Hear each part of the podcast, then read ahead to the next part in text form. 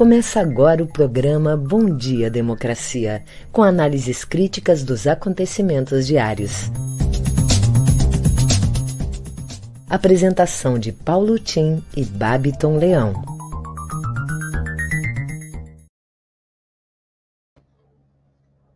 Bom dia, democracia. Bom dia, democratas de todos os quadrantes do Brasil, Bom dia, internautas que nos acompanham nessa hora, oito horas em Brasília. Bom dia, colegas de trabalho, Babton, Gilmar, Solon. Estamos abrindo o nosso Bom Dia Democracia. Hoje é dia 30 de junho, quarta-feira gelada, sempre virtuosa, mas não para o Palácio do Planalto, porque o cerco a Bolsonaro progride e agora os seus fiéis seguidores pedem orações para a salvação de seu governo que está em maus lençóis. Bomba! Apareceu, enfim, a propina, que estava faltando para caracterizar o crime de corrupção e mergulhar o governo no mar de intrigas, ódios e interesses escuros líder do governo na Câmara, é o principal acusado, e irá hoje à CPI. O servidor concursado, e por isso mesmo estável, Miranda, que fez a denúncia, diz que o deputado Ricardo Barros lhe ofereceu propina. E isso é confirmado por um dos negociadores das vacinas e que deu dia e hora e local em que isso aconteceu num shopping de Brasília, no dia 25 de fevereiro desse ano. Essa é a nova denúncia contra o governo Bolsonaro, que teria pedido propina para a compra da AstraZeneca. Dariam 200 milhões de doses, que é o que eles queriam, mas desde que pagasse um dólar por cada uma das vacinas um bilhão de reais envolvido nessa maracutaia. a matéria extensamente desenvolvida hoje por todos os veículos do Brasil inteiro, mas especialmente aqui pelo Brasil de Fato, que inicia as suas manchetes por essa bomba, verdadeira bomba. O governo, imediatamente, tomando notícia disso, já exonerou o dito funcionário, que não é nada mais, nada menos que o diretor de logística. Logística, lembram desse nome? Tinha um especialista em logística, que era o ministro da Saúde, um tal de general Pazuello. Bem, o representante da empresa disse à Folha de São Paulo que Roberto Dias, esse diretor de logística, pediu um dólar por vacina para fechar um contrato de 400 milhões, 400 milhões de doses. É o escândalo da Covaxin. As suspeitas de corrupção vão se multiplicando e agora aparece o que antigamente não tinha, que é a ponta do negócio, é a grana. E quem negociou, quem ofereceu, provavelmente tudo pronto. Só não fecharam o negócio porque o Miranda, o Miranda, aquele servidorzinho que chegou a ser levado a uma reunião que ele agora então resolveu dizer, quando lhe ofereceram uma poupuda recompensa que ele recusou. E foi reclamar a quem? Ao presidente da República, que nada fez. Aliás, disse, aliás, que ele sabia quem estava por trás dessa desse bolo, que seria exatamente esse deputado do PP, PP, que é P de Paulo, é, que é nada mais, nada menos que o líder do seu governo na Câmara dos Deputados. Esse é o assunto hoje do G1, porque toda a imprensa nacional e internacional está repercutindo o fato. O G1 diz que as suspeitas de corrupção se acentuam. E é agora a cronologia desses fatos que vai se desenrolando na CPI. Enfim, essa é a grande bomba do dia, não podia deixar de falar nesse assunto. O representante da empresa que está agora confirmando a denúncia é o representante da Davat Medical Supply do Brasil, Luiz Paulo Dominguete, diz que Dias, Roberto Dias pediu a propina por um dólar a mais por cada dose de vacina. É a maior, é o maior escândalo de corrupção do país, porque envolveu 500 e, já 500 e estamos com hoje 500, mais de 520 mil mortes. Não foi apenas montanhas de dinheiro, foram 516. montanhas de catar. 516 16. mil, né? Me ajudou aqui o Gilmar. Bem, vamos adiante, então, ver as manchetes do dia aí com meu querido Solon. Bom dia, Solon. O que, que você nos traz? Bom dia, Gilmar. Bom dia, Babiton. Bom dia, Tim, os colegas de trabalho. Bom dia para a nossa audiência e principalmente bom dia, democracia. Pois olha, Tim, hoje o G1, por exemplo, fala que o Brasil registrou 1.917 mortes por Covid-19 nas últimas 24 horas, totalizando então 516.119 óbitos desde o início da pandemia. Isso oficialmente, né? Ainda tem a, a questão da subnotificação. Também no G1, CPI deve convocar vendedor de vacina que diz ter recebido pedido de propina do governo. E ainda, PGR pede que Supremo espere o fim da CPI para decidir se abre investigação sobre Bolsonaro. Na CNN Brasil, o diretor da saúde será exonerado após relatos de propina, de suposta propina. Estudo aponta resultados positivos para a mistura da Pfizer e da AstraZeneca. AstraZeneca. Planalto orientou Quiroga e CGU a evitar o cancelamento da Covaxin. No Estadão, empresa que negociou a Covaxin com o governo federal esperava receber 800 milhões de reais com a venda a clínicas privadas. Sob pressão, Paulo Guedes já fala em reduzir em cinco pontos percentuais o imposto de renda das empresas. No Brasil, de fato, Justiça nega recurso e acusado da morte de Marielle vai a júri popular. No Rio Grande do Sul, o governador Eduardo Leite aprova a flexibilização da lei de agrotóxicos. O vereador pede que CPI da Covid investigue prefeito de Porto Alegre. E no Jornal do Comércio, Porto Alegre amplia a vacinação para pessoas com 46 anos nesta quarta-feira. É impressionante, Tim. Eu fico aqui pensando em algumas coisas. A palavra flexibilização sobre leis é, uma, é, é, é bastante interessante de se ler. Seguindo ela aparece, né? Flexibilização. É, é, tem dúvida. Eles estão é, flexibilizando a vida dos brasileiros que morrem aos montes e essa liberação de agrotóxicos não só leva à propensão a várias doenças, que são doenças já conhecidas, inclusive o câncer, como está provado que fragiliza o organismo e predispõe ao Covid. Um estudo hoje, que eu vou falar mais tarde, mostra isso tudo, e é com esse papo de fechar, é, privatizar estatais importantes, no Rio Grande do Sul, e de flexibilização de leis ambientais, no rastro desse ministro Ricardo Salles, que o nosso governador quer se candidatar a presidente da República. Hoje, inclusive, vai um debate disputar com o Tucanato. É completamente fora da agenda. Ele está, no mínimo, no mínimo aí, no mínimo cinco, seis anos atrasado com relação ao que é a agenda contemporânea que está sendo discutida. Podíamos até fazer uma vaquinha, o Solon aqui, no programa, e para o nosso governador e visitar os Estados Unidos. Podíamos até conseguir uma entrevista dele com Biden e seus assessores, para ele entender o que vai pelo mundo. A cabeça dele está ainda com a cabeça do Trump, né? com aquele negócio de fiscalismo, fechar estatal, flexibilizar leis ambientais, está completamente fora do esquadro. Tão jovem e, ao mesmo tempo, tão velho. Que coisa. Bem, e aqui esse termo falou... flexibilização, se me permite, esse claro. termo flexibilização é, é, é falacioso, né?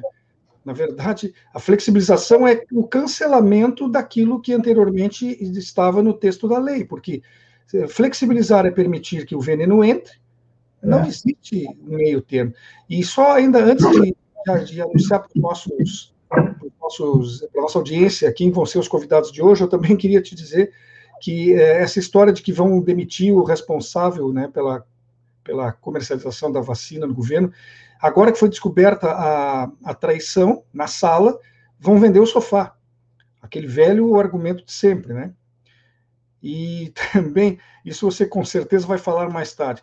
E eu queria uh, também fazer um apelo no sentido de que hoje, como nós temos o dia mais frio do ano aqui no Rio Grande do Sul, e o dia talvez mais quente na política nacional, que as pessoas permaneçam ou ainda se empenhem o máximo possível na questão da solidariedade. Hoje, quando se acordou aqui, todos nós, com certeza, mesmo privilegiados que somos de ter os agasalhos e o alimento necessário, foi preocupante. Eu fico pensando naquelas pessoas que estão na rua, ou que estão em, em, mesmo em submoradias, porque não há um plano de governo que cubra isso, sobrevivendo a esse frio e essa falta de, de alimento, de emprego de tudo mais. É terrível, né? Participações de hoje, vou antecipando aqui no nosso programa. Teremos André Benites, cacique Guarani, acompanhado de Marcelo Testa, que é um agricultor ecológico e ativista social. Os dois vão conversar com a gente sobre a manifestação em defesa das terras indígenas uh, e, e, a luta contra a aprovação da PL 490. Também vamos ter o professor mest do mestrado e do doutorado em engenharia da produção e do mestrado e doutorado em gestão de negócios da Unicinos, Junico Antunes, que vem conversar conosco sobre o tema o papel da tecnologia e da inovação no desenvolvimento econômico e social do Rio Grande do Sul. O programa de hoje, portanto, promete. Com você, Tim.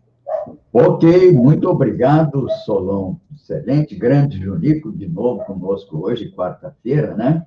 Bem, começamos bem o nosso Bom Dia Democracia, um programa que é uma parceria do Comitê em Defesa da Democracia com o jornal Brasil de Fato e Rede Soberania, com apoio da CUT Rio Grande do Sul, voltado para a informação transparente, toda ela dedicada à formação de consciência do cidadão brasileiro das coisas que estamos vivendo nesse vasto mundo de Deus e nesse sofrido país chamado Brasil.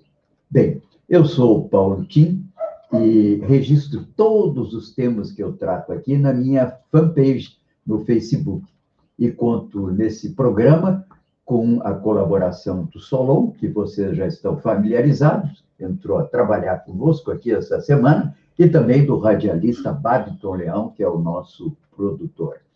Com esse friozinho, nada melhor às seis horas da manhã do que um chimarrão quentinho escutando aqui a Estação Democracia, Raízes do Brasil e Raízes aqui do Rio Grande do Sul, das seis até as oito. Das sete às oito, homenagem especial a Noel Guarani, com um playlist organizado aqui pelo nosso músico Celso Jardim, um variado e sempre renovado elenco de músicas, que são as músicas que marcaram a grande reversão da música tradicionalista para a consciência do rio-grandense e o entendimento da vida do gaúcho a pé no dia a dia de hoje, não apenas das glórias de um passado remoto. Portanto, fiquem conosco sempre aqui na Estação Democracia. Lembrando rapidamente, famílias com Covid ou sequelados pelo Covid, ou crianças, nós temos 35 mil órfãos é, que ficaram sem pai nem mãe de Covid. Todos vocês procurem um advogado e procurem seus direitos na justiça, porque você pode ser indenizado pelo que está passando. Lembramos também que a principal vítima dessa pandemia são os idosos. Estamos hoje no último dia do chamado mês vermelho, que nós falamos muito no início do mês, depois é tanta coisa que deixamos de falar que é um mês dedicado à atenção à violência que os idosos sofrem. A maior violência é o abandono dos idosos pelo Estado. Por isso, aqui estamos trabalhando pela revisão do Estatuto do Idoso e pela qualificação e profissionalização dos conselhos municipais do idoso, à semelhança dos conselhos tutelares. Devemos proteger a terceira idade. O ano que vem, comemoramos o segundo centenário da independência do Brasil e 250 anos de Porto Alegre. Mas antes que isso aconteça, vamos todos à rua na terça-feira com a consigna Viva a vida e fora Bolsonaro. Esse é o nosso a nossa lembrança nesses dias.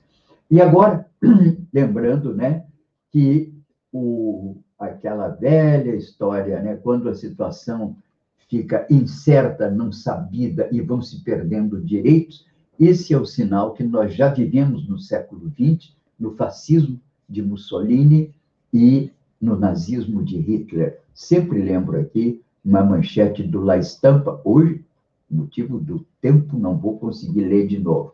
Mas esse é, portanto, o nosso Bom Dia Democracia, que todo dia, 8 horas da manhã, está com vocês trazendo as notícias e as opiniões do dia com a nossa visão crítica, claro, alinhada com os interesses da soberania nacional, do desenvolvimento sustentável enfim, dos trabalhadores brasileiros. Vamos, às, no, vamos ao boletim coronavírus aí com o Babiton em Porto Alegre. Como é que está a peste aí em Porto Alegre, o Babiton? Bom dia, democracia. Bom dia, Paulo Tim, colegas. Vamos trazendo hoje o boletim coronavírus, trazendo aqui o acompanhamento vacinal do Estado, mostrando aqui para os nossos ouvintes como está a vacinação, o número de pessoas vacinadas e os números de doses que já chegou aqui no Rio Grande do Sul. Esse acompanhamento vacinal é disponibilizado pela Secretaria Estadual de Saúde e foi atualizado hoje, ainda pelas 7 horas da manhã. Então, o acompanhamento vacinal já tem o total, o Rio Grande do Sul recebeu, na verdade, o total de 8.343.986 doses. E dessas foram aplicadas 6.495.844 vacinas. A primeira dose só da primeira dose foram aplicadas 4.633.808 e da segunda dose 1.822.888 doses. E com a dose única, né, que chegou às últimas vacinas, 39.152 vacinas foram aplicadas apenas com uma dose. O número, o, o sexo de, de, mais aplicado até o momento, das mais aplicadas para o sexo feminino, ainda segue em maior número na primeira e na segunda dose. E a vacina mais usada na primeira dose foi a AstraZeneca e na segunda dose a Coronavac. A faixa etária de doses aplicadas uh, segue ainda com a, a, faixa etária mais aplicada até o momento, 55 a 59 anos. A segunda faixa etária mais aplicada é de 60 a 64 e a terceira de 50 a 54 anos. Esse foi o nosso boletim coronavírus de hoje. Em seguida eu volto com as notícias locais. É com você, Paulo Tim. Obrigado, obrigado, Babiton. Vivemos, ainda estamos sob a tragédia do coronavírus no Brasil e todo cuidado é pouco. Vamos usar a máscara, vamos respeitar o distanciamento, vamos, enfim, andar com álcool gel. Quando saímos à rua, tocou em alguma coisa, usa o álcool gel. Esse é o tratamento preventivo que a ciência recomenda e não as bobagens ditas aí por alguns feiticeiros da medicina. Bem, sobre o Covid, é importante dizer que a vacina soberana, que é uma vacina cubana, já está sendo testada em meninos, em jovens de 12 anos. E provavelmente Cuba será o primeiro país da América Latina a vacinar toda a sua população com uma vacina própria, inclusive crianças, para ver, né? Enfim, também sobre a tragédia do Covid no Brasil, a professora Márcia Castro, uma brasileira que é diretora, professora e diretora da Escola de Saúde Pública da Universidade Harvard. Eu, aliás, eu fico impressionado e tenho chamado a atenção aqui, né, sempre, como o Brasil de hoje, um Brasil que mudou 50 anos atrás, nós não víamos brasileiros como professores, diretores de várias escolas do mundo, e não víamos expressões dessa formação também aqui no Brasil. Agora nós estamos podendo ver melhor, inclusive o destaque para as mulheres. que nos diz a doutora Márcia Castro? Que a vida do brasileiro caiu em torno de dois anos com Covid, 2020 e 2021.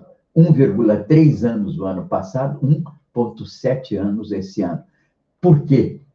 Porque não houve a prevenção que seria assegurada por cuidados que deveriam ser proclamados através de campanhas massivas de comunicação social, que não houve, entende?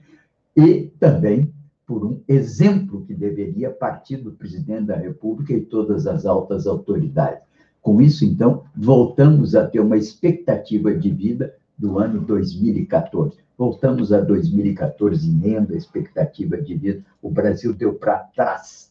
Enfim, também sobre o Coronavac, um estudo que, feito pelo ex-secretário de Vigilância em Saúde do Ministério conhecido, porque está sempre aqui na televisão, né, comentando em São Paulo, que é o epidemiologista Wanderson de Oliveira, que está esse estudo publicado hoje, um relato dele no Brasil de fato, e mostra que o Coronavac é o imunizante que mais evitou mortes no Brasil.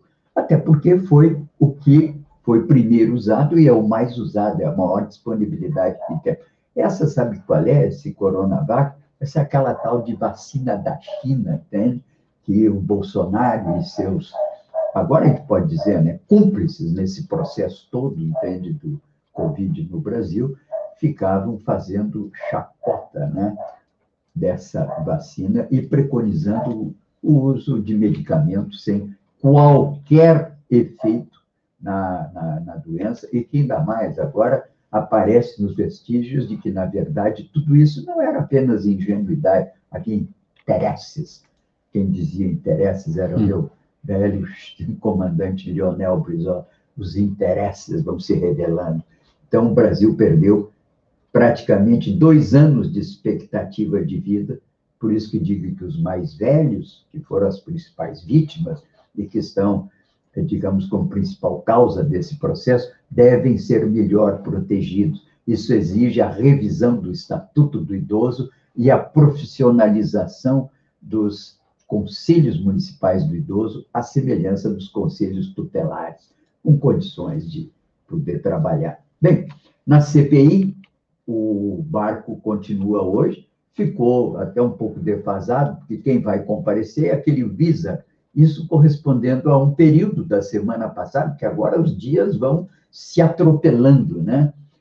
E já não tem mais nem sentido se falar na história do gabinete paralelo que orientava o presidente Bolsonaro. Mas o Iser estava já convocado e vai dar o seu depoimento hoje. Hoje o, o fogo está muito mais quente e com combustíveis aí alimentando essa fogueira que é dos escândalos da, da, da, do processo de vacinação. Né? Mas, bem, o representante da DAVAT, que é o Paulo Dominguete, deverá ser convocado também à CPI para dizer o que, que enfim, está, o que, que aconteceu nesse processo é, de tentativa de um funcionário do governo, que era o diretor de logística do Ministério da Saúde, de extorquí-lo, aumentando o preço da vacina e, com isso, claro, levando, onerando o processo de contratação do imunizante e de vacinação do povo brasileiro. Vamos aí às notícias locais com Babiton. Vamos ver se temos notícias melhores. Babiton. Vamos lá, Paulo Tim, trazendo as notícias locais do nosso parceiro matinal. Aprovado na Assembleia, PL do Piratini facilita a entrada de novos agrotóxicos no Rio Grande do Sul a Assembleia Legislativa aprovou, por 37 votos a 15, projeto que flexibiliza a importação e uso de agrotóxicos no Rio Grande do Sul. O texto enviado pelo Piratini altera a Lei Estadual 7.747, de 1982, que proibia o uso de todos os agrotóxicos que não fossem autorizados no país de origem. Esse trecho foi suprimido e agora basta os avais de Anvisa IBAMA e Ministério da Agricultura para o uso no Estado, independente do que disser o país de origem. A arrecadação do ISMS do Rio Grande do Sul cresce 25% no semestre comparado a 2020. A recuperação econômica do Rio Grande do Sul diante da pandemia apresentou resultados importantes no final deste semestre. Segundo o secretário estadual da Fazenda, Marco Aurélio Cardoso, Em entrevista à colunista de GZH, Rosane de Oliveira, todos os setores mostraram desempenho positivo em junho na comparação com maio. Um dos exemplos é a arrecadação de ICMS, que subiu 25% na relação com o mesmo período de 2020. A ascensão se intensificou no segundo trimestre com um índice de 40%.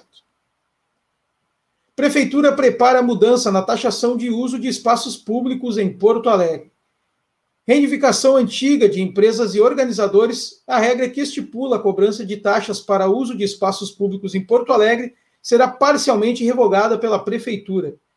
A partir da iniciativa, o Executivo Municipal espera incentivar a realização de mais eventos na cidade, como feiras, shows, concertos e brechós. A retirada do pagamento de tarifas servirá para as pequenas atividades, mas será mantida para as maiores. A contrapartida sugerida aos realizadores de eventos menores será assumir as despesas com limpeza e segurança do local a ser ocupado. O não cumprimento da norma pode gerar multa. Bom, quero convidar aqui a nossa audiência para seguir as nossas páginas, como eu faço todo dia, agradecendo a todo mundo que participa conosco de segunda a sexta e nos demais programas aqui da Rede. Se você ainda não curte, não segue as páginas da Rede na internet, aproveita, compartilha com seus amigos e vamos fortalecer essa ideia. No Instagram, no Facebook, no YouTube, no Twitter e também no Spotify para você ouvir o Bom Dia Democracia. A Rede está com uma grade cada vez mais completa, com ótimos programas e a gente convida você para estar conosco esse tempo que a gente traz aqui, disponibilizando ótimos programas para a nossa audiência. Muito obrigado a todo mundo. Bom dia, democracia. É com você, Paulo Tim. Ok, Babiton, muito obrigado. Vamos adiante, comentando um pouco aqui, né? E eu já tinha falado, quer dizer, o nosso governador Leite insiste nessa agenda, que é uma agenda que está sendo superada internacionalmente depois da posse do presidente Biden, que, aliás, identificou o seu governo como o, o, o Green New Deal. New Deal foi o grande programa dos democratas na década de 30, que retirou os Estados Unidos da Grande Depressão. E agora, então, esse outro democrata, que é o Biden, chama o, o, o New Deal verde, o Green New Deal. E com isso, naturalmente, ele aponta para uma revisão do entendimento do mundo contemporâneo para a necessidade de salvar o planeta. Aliás, o planeta que está castigando o Canadá e os Estados Unidos com um super verão, que além de já ter levado à morte muitas pessoas naqueles países, é, ameaça também por uma temporada de, de, de, de, que é a temporada de ciclones e grandes intempéries que varrem o sul dos Estados Unidos de setembro em diante, outubro é o mês difícil, ou seja, o Leite não está entendendo isso, ele está com a agenda sei lá de quando. Vejam que um estudo hoje publicado na Ecodebate, está aí assinalado na minha fanpage, sugere que o uso de evidência científica está cada vez mais usado para responsabilizar grandes poluidores nos tribunais. E daqui a pouco essa responsabilidade, que é a responsabilidade civil por perdas materiais e, eventualmente, a responsabilidade criminal, atingirá também as autoridades que permitiram esse processo. Isso ainda vai acabar, como se costuma dizer, vai acabar no Tribunal de Nuremberg. O nosso governador não está entendendo, tá? Ou ele é muito atrasado por trás daquela fachada de um jovem risonho e saudável, ou então ele, ou ele está mal assessorado e deve procurar. Te orienta, né, Olete? Te orienta. Bem, é, matéria também do Brasil de Fato discute essa questão, que por 37 a 15 votos foi votada ontem na Assembleia e que levou a essa flexibilização de lei de agrotóxicos. Ao mesmo tempo, chama atenção, numa matéria também do Brasil de Fato, que a bancada feminina, em boa hora, justa e oportuna hora, da Câmara pede celeridade na apuração de ameaças a Manuela. Falamos aqui, inclusive lemos aqui um, a nota do Comitê em Defesa da Democracia, de solidariedade a Manuela, que vem sendo é, violentamente perseguida por fascínoras, né? Que agora, além de ameaçá-la, ameaçam também a sua própria filha. O chefe de polícia local disse que investigações sobre a autoria das ameaças já avançaram, mas aguardamos, enfim, respostas para esse processo, né? Bem, essas são notícias que mereciam ser destacadas aqui no Rio Grande do Sul e que afetam a nossa gente. Mas vamos ver uma outra matéria que em seguida vamos trazer aqui, porque está em discussão a questão do chamado marco legal, que é a revisão de, do Estatuto do Índio, que permite, eventualmente, a exploração econômica e o avanço de interesses econômicos em terras indígenas. Isso está afetando também aqui no Rio Grande do Sul. Daqui a pouco vamos escutar o cacique André Benites, cacique Guarani, e o Marcelo Testa, que é um agricultor, ativista social aqui do Estado, vão nos falar sobre isso. Em seguidinha, estamos aqui preparando essa entrevista deles, né? Mas, enquanto isso, queria chamar a atenção da nossa, da nossa agenda internacional. não cheguei a falar hoje nela, mas as matérias internacionais devem ser vistas como um contexto no qual hoje nós nos inserimos. Eu trago para vocês e registro aí na minha fanpage o que eu chamo do grande confronto. É um confronto que está colocado pelo próprio presidente Biden na sua recente visita à Europa, né? Não é um confronto bélico do Ocidente contra a China, mas é agora um confronto de tipo econômico e que o presidente Biden pretende que seja feito fortalecendo a capacidade competitiva econômica do Ocidente. É importante dizer que os países europeus estão vendo tudo isso com uma certa reserva, né? E, todo caso, a situação vem ganhando cada vez contornos mais delicados, e eu faço aí uma resenha do que está acompanhando isso aí. Um artigo hoje do Luiz Essa no Correio da Cidadania chama atenção para essa vacila, hesitação, vamos dizer assim, da Europa diante da investida americana para isolar a China. Chama-se o artigo dele Apoio reticente da Europa a Biden contra a China. Estados Unidos disputa apoios e acordos comerciais com a União Europeia, é, com vistas, claro, a que é, haja um entendimento do Ocidente para fortalecer a sua capacidade competitiva com a China.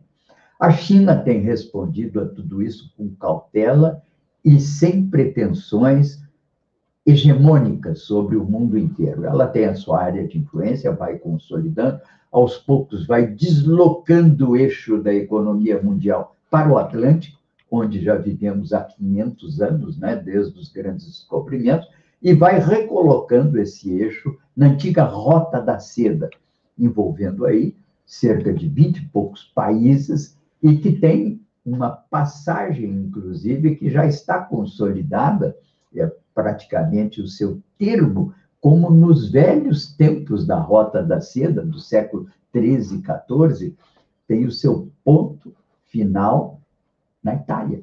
Não é por acaso que na Itália apareceram os primeiros brotes do coronavírus, porque naquela região que já tem uma forte presença chinesa, o que faz com que países como a Itália hoje fiquem muito divididos diante da proposta de isolamento da China. Portanto, essa é a situação internacional que nós estamos vivendo. Trago aí uma série de artigos que podem ilustrar essa discussão, do Michael Robert, mostrando a situação de, de confronto econômico, um artigo do José Luiz Fiore que se chama Sete Potências, onde ele diz que hoje parece rigorosamente impossível reverter a expansão social, econômica e tecnológica da China, e que o caminho, portanto, é a convivência entre esses dois sistemas. Também um artigo do Pedro Kim, mostrando os poderes e a sociedade integrada, que está no boletim da EPET. Trago também um artigo do José Eduardo Faria, muito interessante, que está no Ecodebate, semelhanças e diferenças da Alemanha de 33 e o Brasil de 21.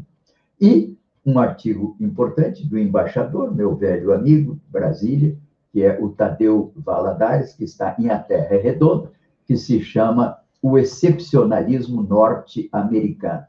Não podia deixar de colocar nessa resenha um artigo interessantíssimo que está publicado no Dossiê Sul, que é o herdeiro da antiga revista Cadernos do Terceiro Mundo, do nosso saudoso Neiva Moreira, que é um artigo do Pepe Escobar, que se chama O Admirável Mundo Novo do Cancelamento.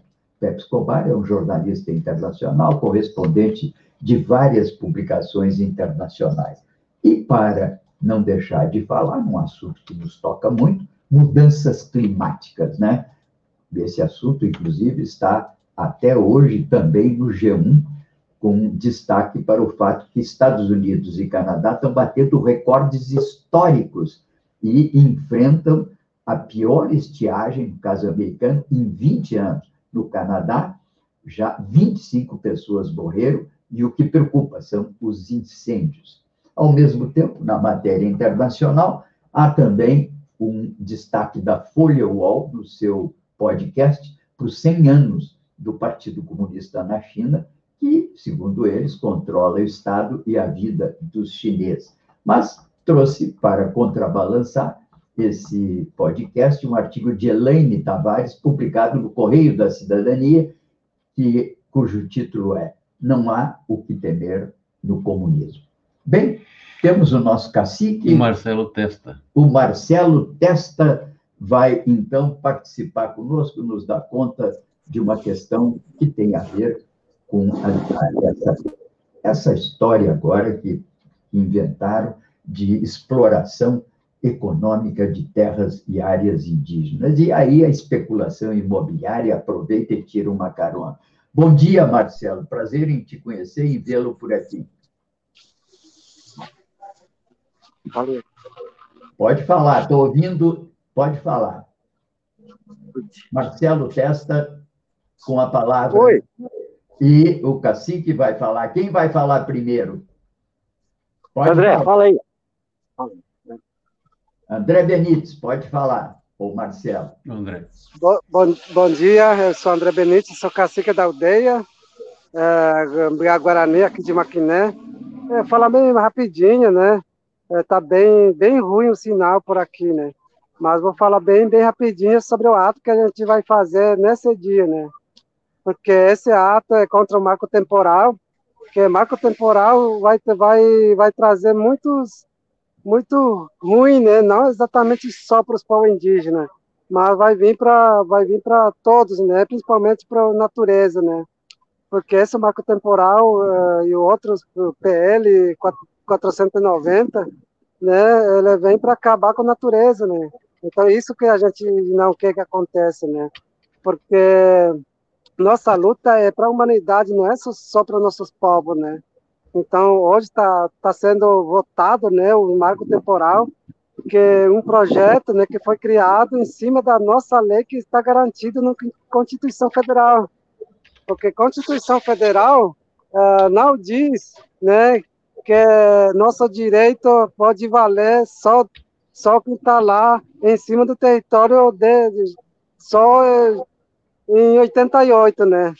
Mas nosso direito, nosso direito constitucional é mais ampla, né, do que 88, porque nossos povos, que acho que todo mundo sabe, o Brasil sabe muito bem que nós não, não nossa nossa história não começou em 88, né?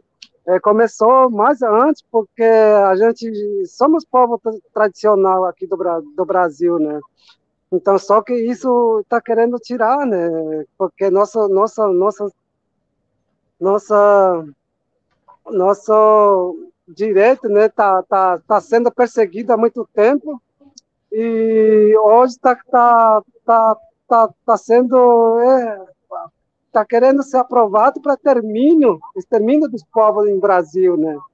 Então, isso nós, nós não queremos que aconteça, né? Então, isso é... Estamos aqui hoje, aqui em Maquiné, é, vamos fazer uma carreata para mostrar que estamos aqui em todo canto do Brasil, é, povo Guarani, Chaclé, Caingangue, então, várias, várias muito coisas. Ruim, cacique. O sinal está muito ruim, viu, Marcelo? Mas deu para entender bem o recado a mensagem, queria levar a solidariedade do Comitê em Defesa da Democracia Seu cacique, a essa manifestação. Nosso abraço aí ao cacique André Benites, lembrando que os povos originários têm o direito às suas terras, e nós aqui no Rio Grande do Sul, em grande parte, somos também descendentes dessas comunidades indígenas guaranis. Eu próprio tinha a minha avó como uma índia guarani, de forma que todos nós somos solidários à luta do povo guarani. E o que é o gaúcho, senão a consequência da dispersão das reduções jesuíticas depois da destruição delas, em 1756. O gaúcho foi a consequência dessa dispersão, em que os índios guaranis saíram pelo Pampa fora, acabaram naturalmente é, trazendo descendentes, miscigenações, mas o gaúcho, enfim, tem um compromisso com a causa indígena. Todo o nosso apoio aí a vocês em Maquiné hoje. Uma honra tê-los recebido aqui, viu, o André? André. Muito obrigado, Muito obrigado pela sua presença. Um grande abraço para vocês. Isso aí. Ok. Ok. Vamos adiante, que ainda temos como se diz aqui, né? Vamos em frente, que atrás tem muita gente em busca dos seus direitos, né? Você que é um sequelado, que perdeu pai de família, um cabeça do casal, corra atrás da sua indenização, procure um advogado, porque o governo tem responsabilidades nesse processo e você não pode ficar quieto sofrendo como se fosse um castigo de Deus os, as dificuldades que está vivendo. Vá atrás do seu direito, da sua indenização. Bem, o, quem é que está aqui? O, o, não, não. Ah, sim. Então, amanhã, inclusive, não, na sexta-feira, sempre trazemos aqui o Oscar, Oscar Plentes, que é um advogado que trata dessa questão das, das ações na justiça, beneficiando esses que estão entrando na justiça e conseguindo os seus direitos.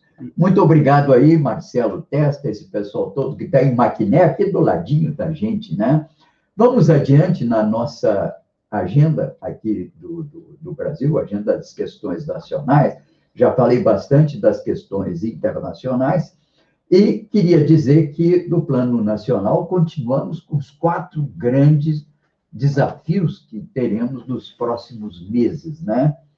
É o problema do Covid, já falamos bastante aqui, né? E vejam que o Covid não está afetando só o Brasil. A Rússia está enfrentando agora uma onda de Covid com, o, com essa variante Delta. E, além disso, autoridades da Finlândia revelaram que 300 torcedores que voltaram ao país depois do torneio de futebol em São Petersburgo testaram positivo. A Finlândia já fez parte, inclusive, do Império Russo, isso antes, naturalmente, da União Soviética, e a Finlândia está ali do ladinho, faz fronteira, há até um, um, uma série que trata, uma série policial na Netflix, que é, é Cidades Fronteiriças, que fala muito dessa contiguidade da Finlândia à Rússia. Ou seja, a variante Delta conhecida como a indiana, é uma das quatro cepas de preocupação global. É, as outras é a, quem sabe, a sul-africana, a brasileira, que é a P1, e a britânica, né? Mas, bem, esses são os quatro problemas. É o Covid, que está aí agora é, se, se, se vazando para a crise política, que é outro dos grandes problemas, mas temos também a crise hídrica e, naturalmente, a questão da inflação, né? A crise hídrica vai se agudizando. Falava ontem que um ministro de infraestrutura, ele já compareceu dizendo que a situação não é catastrófica, mas que já está entrando numa política de atenção aquilo que o Arthur Lira, presidente da Câmara, chamava de período educativo, ou seja, vai aumentar o valor da bandeira 2, não é o valor da conta. O valor da conta vai aumentar também, mas o da bandeira 2, que é um patamar né, pelo uso das termoelétricas poluidoras, diga-se de passagem, vai aumentar. O governo, diante disso, em lugar de criar um comitê de crise com todos os órgãos envolvidos e com apoio da ciência, preferiu o método autoritário, entregar o assunto para o Ministério, que é o Ministério correspondente, que vai tratar apenas do abastecimento de água e energia para a energia, quando na verdade se sabe que a água deve ter primordialmente uma destinação para o uso e o interesse humano e animais, naturalmente. Portanto, é um equívoco do governo essa tentativa de concentrar as decisões nesse momento num único segmento do poder governamental. Melhor fora uma, um comitê de gestão da crise, inclusive com a participação da sociedade civil, de consumidores e, naturalmente, dos vários órgãos, principalmente a Agência Nacional das Águas. Mas, enfim, a crise de energia já está batendo na conta, vai bater como falta de energia e falta de água, né? E vamos nos preparar para o que vem aí. Quando chegarmos em setembro, o nível dos reservatórios vai estar em 10%. Aí será um Deus nos acuda. Bem, eu acho que já estamos com o Junico, né? Aí, Junico, bom dia, prazer em recebê-lo sempre aqui no nosso Bom Dia Democracia. Hoje você vai nos falar da tecnologia. Bem-vindo, Junico. Bom dia, Tim. É um prazer falar contigo, como sempre, né? na Rede Estação Democracia. É, um ponto importante que a gente tem que tratar né, para poder desenvolver é o, a questão da tecnologia. Então, na, na, na verdade, existem dois tipos, dois tipos de tecnologias: tecnologias físicas e as tecnologias sociais. Né? E essas duas tecnologias elas têm que andar junto para poder fazer transformações significativas na sociedade.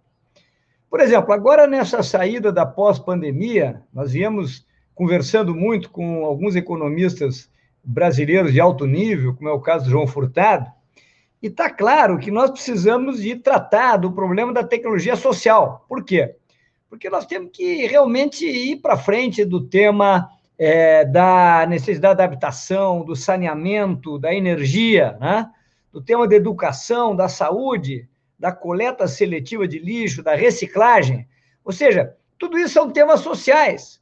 Mas esses temas sociais, eles se resolvem muito mais rapidamente, muito melhor, se nós tivermos capacidade de incluirmos na política industrial os elementos centrais da tecnologia física para fazer a solução desse problema. Por exemplo, existem tecnologias físicas que permitem você construir hospitais numa velocidade altíssima. Existem tecnologias físicas que permitem você construir habitação popular e saneamento a taxas muito maiores e mais efetivas. Só que isso, evidentemente, exige governança e exige interesse público para que essas coisas possam acontecer. Então, essas tecnologias, pessoal, muitas vezes já estão disponíveis, não são tecnologias mágicas. Essa é a primeira parte. Eu me lembro, uh, tinha algum tempo atrás, quando desenvolvemos o projeto de polos de modernização tecnológica uh, no governo Simão e no governo Colares, que nós trabalhamos com tecnologias apropriadas na erva mate, num projeto com a Universidade de Erechim, com a URI. E quando você aplicou a tecnologia já disponível na erva mate, nós tínhamos uma propriedade com produtividade três vezes maior que uma que estava ao lado, que não estava usando a tecnologia. Então, essa é a primeira parte do problema.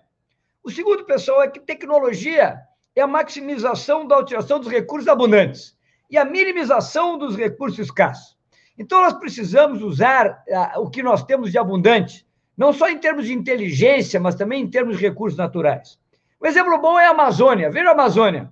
Nós podemos dizer que existe uma Amazônia 1.0 extrativista, do tempo onde nós tivemos o ciclo da borracha, e o próprio Henry Ford né, tentou fazer uma experiência que não deu certo na Amazônia. A Amazônia 2.0 estamos vendo aqui com problemas, mas você passa para a pecuária, passa para a agricultura. Mas será que esse realmente é a saída da Amazônia? Claro que não. A saída da Amazônia é a Amazônia 3.0, ou seja, aquela que agrega valor ao quê? A tecnologia tem que ser desenvolvida para a enorme variedade existente na região, para poder fazer agregação de valor ao já existente na região. Foi o que fizemos com a soja aqui ao produzir o biodiesel. É o que temos que fazer aqui ao usarmos a nossa carne de alta qualidade, aliás, o nosso, o nosso bovino, nossa pecuária de alta qualidade, para produzir carne premium e exportar. Então, nós precisamos realmente trabalhar nessa lógica de tecnologia física, nessa lógica de tecnologia social, que é o elemento fundamental, fundante dessa saída da pandemia. Nós precisamos, pessoal, gerar demanda no mercado interno. E uma das saídas importantes é desenvolver elementos, estratégias claras para o quê? Para o desenvolvimento de elementos que são fundamentais para reduzir a desigualdade e melhorar as condições de vida dos brasileiros em geral e dos gaúchos em particular. Essa seria a reflexão, Tim, que eu gostaria de trazer hoje aqui. Importantíssima. Tecnologia, aliás, é um dilema que nos acompanha desde que Adão e Eva foram expulsos do paraíso e começaram a ter filho, né? Porque se você tem um quadradinho de terra, se tem duas pessoas só colhendo maçã, uma espiguinha de milho ali que vem, né, ao natural, as espigas de milho originais eram desse tamanho, sabe? Eu vi lá no Museu de Antropologia do México, né? Mas, enfim, mas aí com os filhos, né? Foram comer da maçã, filhos. Aí vai colocando cada vez mais gente naquele quadradinho de terra. E aí se revela, né? A primeira lei da economia, que é a lei dos rendimentos decrescentes. Eu tenho um amigo meu, PhD de Chicago, diz assim: a economia só tem três leis, na verdade é rendimentos decrescentes, oferta e procura e lei da escala. O resto é tudo conversa fiada. Bom, e aí bota gente, gente, gente, cada vez mais aquele último que chega, que vai dar uma ajudazinha, na verdade, a ajuda que ele dá é menor do que aquele come. Então, aí precisa de quê? Precisa botar a cabeça a funcionar, entende? E criar mecanismos que permitam aumentar a população e a produção correspondente para que ninguém morra de fome.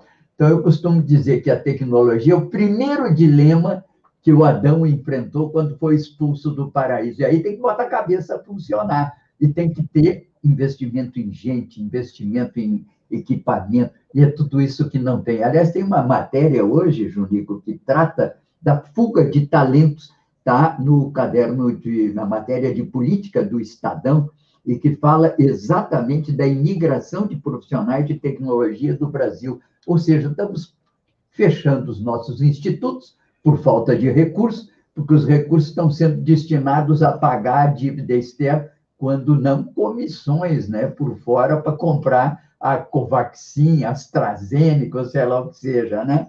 E aí, claro, não tem emprego, não tem condições, o pessoal vai embora, né? Então, a primeira coisa é isso, né? fortalecer os nossos institutos de pesquisa, formação, condições para que o nosso pessoal consiga desenvolver aqui esse que foi o primeiro dilema do Adão quando expulso do paraíso, inventar de produzir mais e melhor para que possamos viver com mais gente melhor. Muito bom, Juninho. Paulo, eu queria só fazer um comentário na tua segunda sim. lei sobre oferta e demanda, né? Sim, sim. Isso também é fundamental na tecnologia. Conversando com o doutor Bautista, que era muito meu amigo, ele dizia, Junico, não adianta ter oferta se não tem demanda.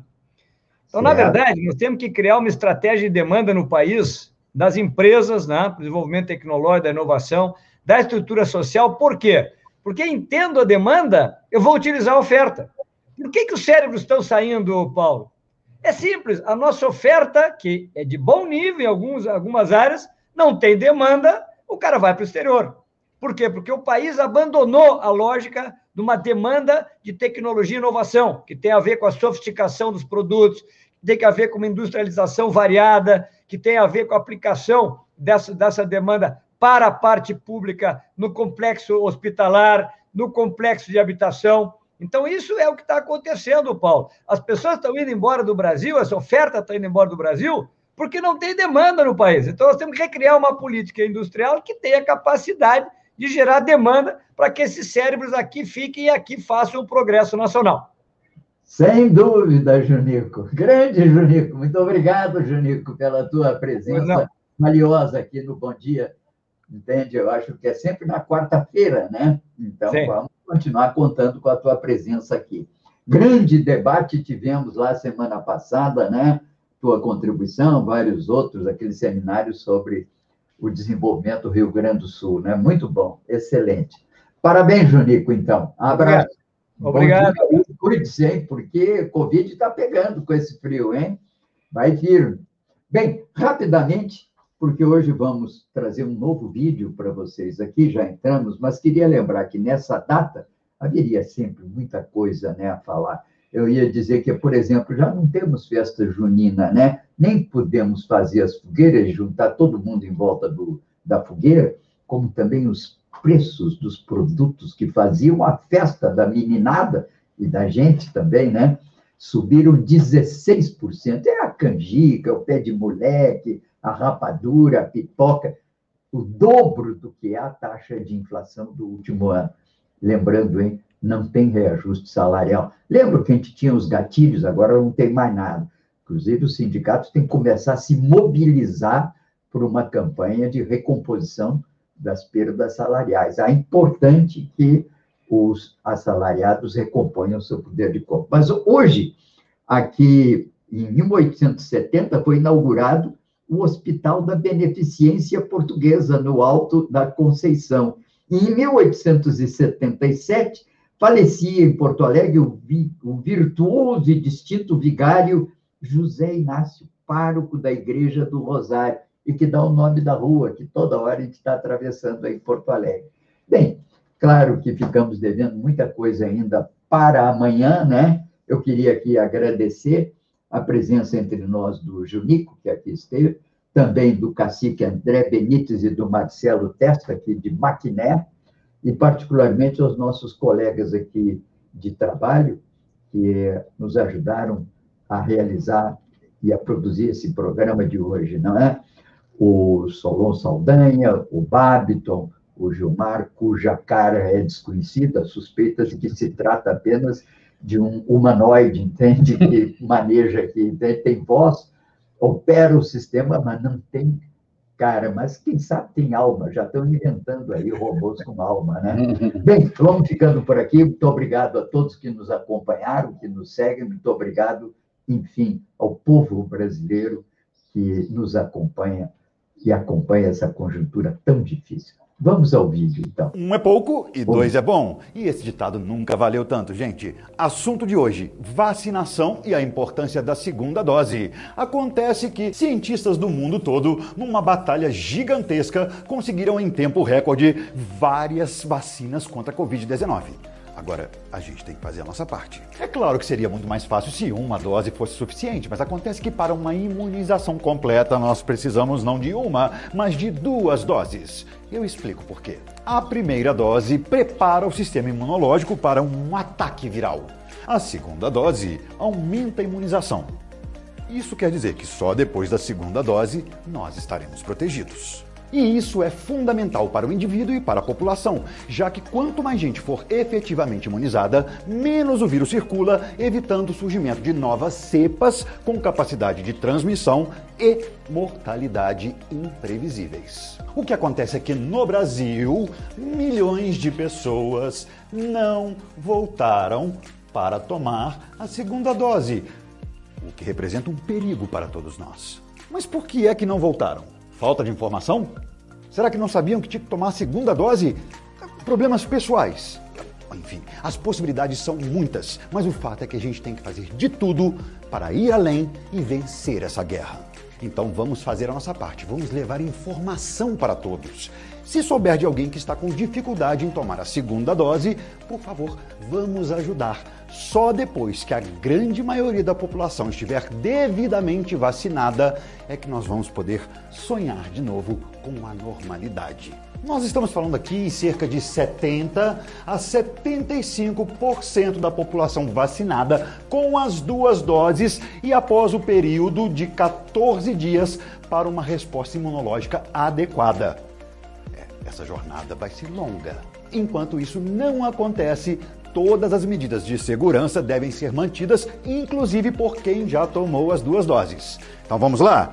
Usar a máscara corretamente tapando boca e nariz, lavar as mãos, usar álcool em gel e manter o distanciamento social. Para ficar sabendo mais, acesse portaldavacina.com.br para ter informações mais apuradas sobre a Covid-19 e também para saber os locais e as datas para vacinação para toda a sua família.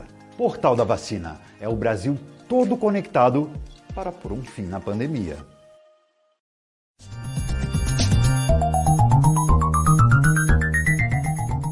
Este foi o programa Bom Dia Democracia.